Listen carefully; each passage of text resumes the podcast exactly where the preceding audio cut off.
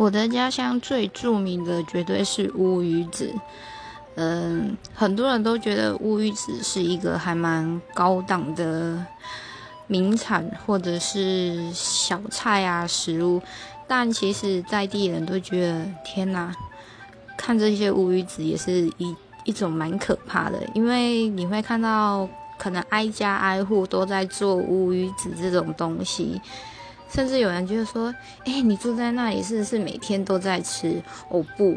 那种东西久久吃一次觉得还好，太常吃会觉得天哪，好可怕哦。